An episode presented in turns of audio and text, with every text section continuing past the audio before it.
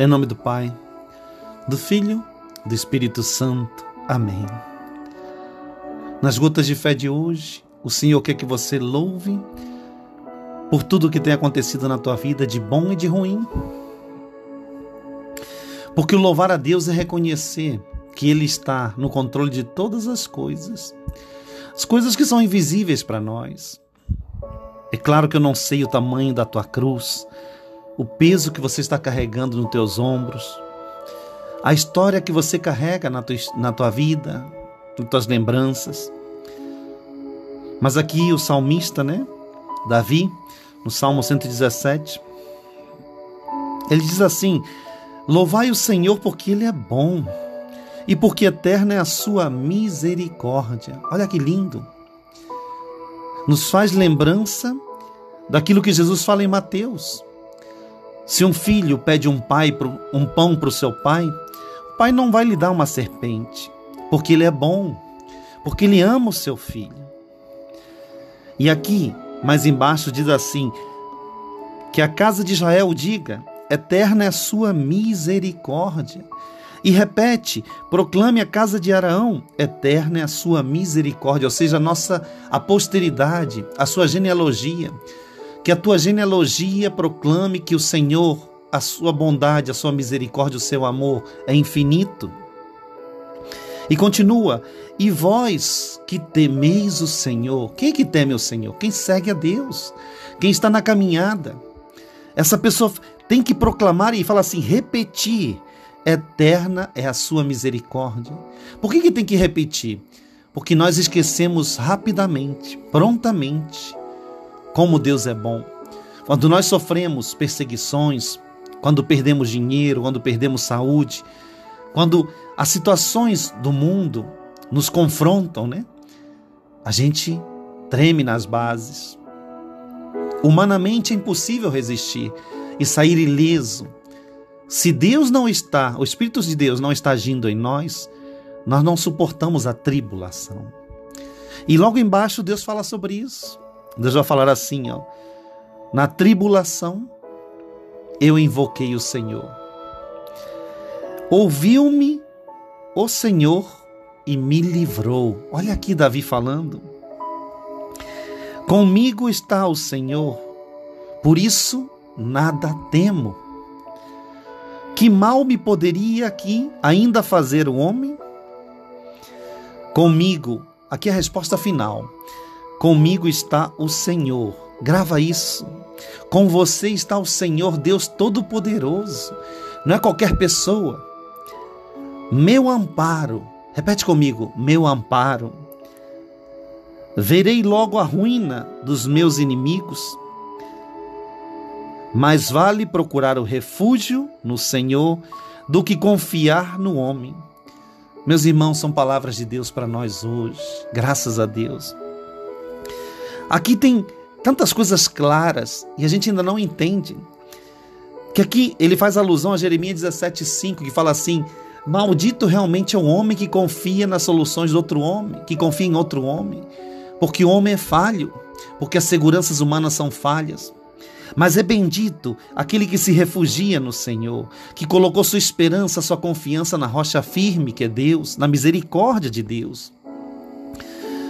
Você tem que repetir, a tua casa tem que repetir. Eterna é a sua misericórdia. Deus quer que a gente reconheça.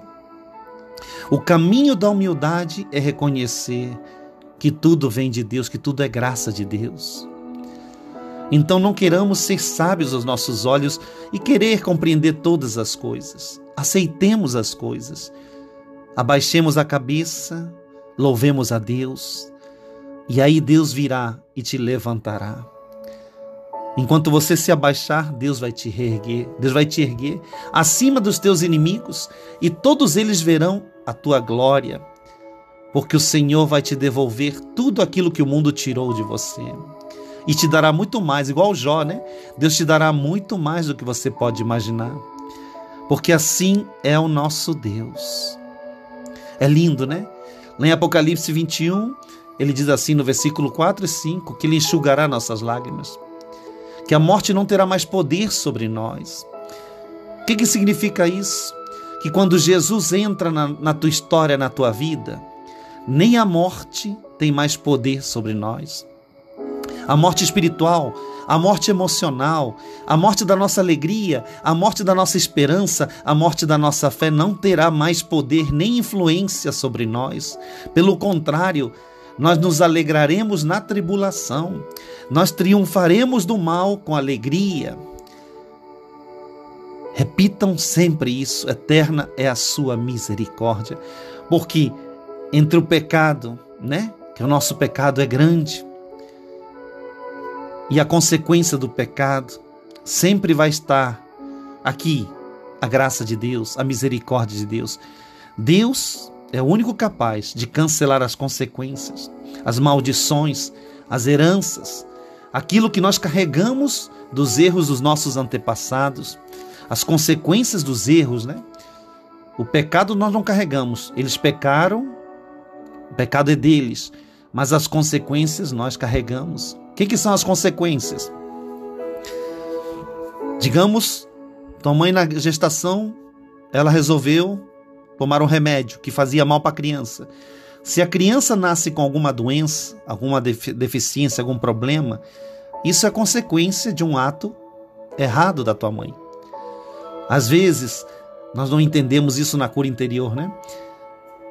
Se as mães soubessem como a depressão, a ansiedade, o medo, a rejeição afetam a criança diretamente, às vezes nós carregamos inseguranças, tristezas misteriosas, vazios e não sabemos de onde vem isso.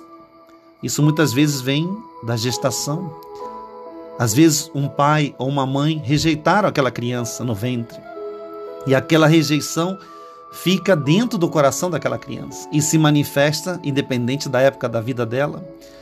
E o Senhor precisa intervir, curar, libertar. Só esse amor sobrenatural, só essa misericórdia sobrenatural é capaz de voltar no passado e nos curar. Jesus Cristo é o mesmo ontem, hoje e sempre será. Então, gasta um pouquinho de tempo se olhando, olhando para a tua vida, para o teu coração, para que Deus te revele quais são as raízes dos teus problemas, das tuas tristezas, dos teus medos. E Ele te fortalecerá e Ele te curará, porque essa tribulação, ela vai passar. Repito, versículo 5: Na tribulação eu invoquei o Senhor, Ele me ouviu e me libertou. Amém? Vamos orar? Em nome do Pai, do Filho e do Espírito Santo. Amém. Senhor, queremos te dar graças, te louvar, porque eterna é a tua misericórdia. Porque não olhas para os nossos pecadinhos ou pecadões, mas olhas para a intenção do nosso coração. Muito obrigado, Senhor, por nos dares a vida todos os dias, por permitires que estejamos vivos, por nos alimentares, porque tu és um Deus de amor, de perdão, um Deus que volta os seus olhos para aqueles que te temem. Eu quero te pedir que tu olhes para nossa família, para nossa casa. E na tua misericórdia tu venhas restaurar, curar, libertar e abençoar essa casa, nossos trabalhos, nossa saúde, o amor, a união que deve reinar nessa casa, a paz, Vem libertar, Senhor Jesus, afastar todo espírito imundo, toda influência maligna, todo espírito de vício, de desunião, de ódio, tudo aquilo, Senhor, que nos separa do teu amor. Eu creio na tua misericórdia, pela intercessão da Imaculada Virgem Maria, nossa mãe intercessora pelo teu poder, poder do teu sangue, das tuas chagas, do teu sacrifício na cruz, nós pedimos a tua bênção, Senhor. Abençoa-nos poderosamente. Em nome do Pai, do Filho, do Espírito Santo. Amém. Senhor, diz assim comigo, bota a mão no teu coração e diz assim para Ele: Senhor, eu não sou digno de que entreis na minha casa na minha morada. Mas se tu disseres hoje uma palavra, bastará para salvar a mim e a minha família. Uma palavra tua bastará para que o milagre aconteça.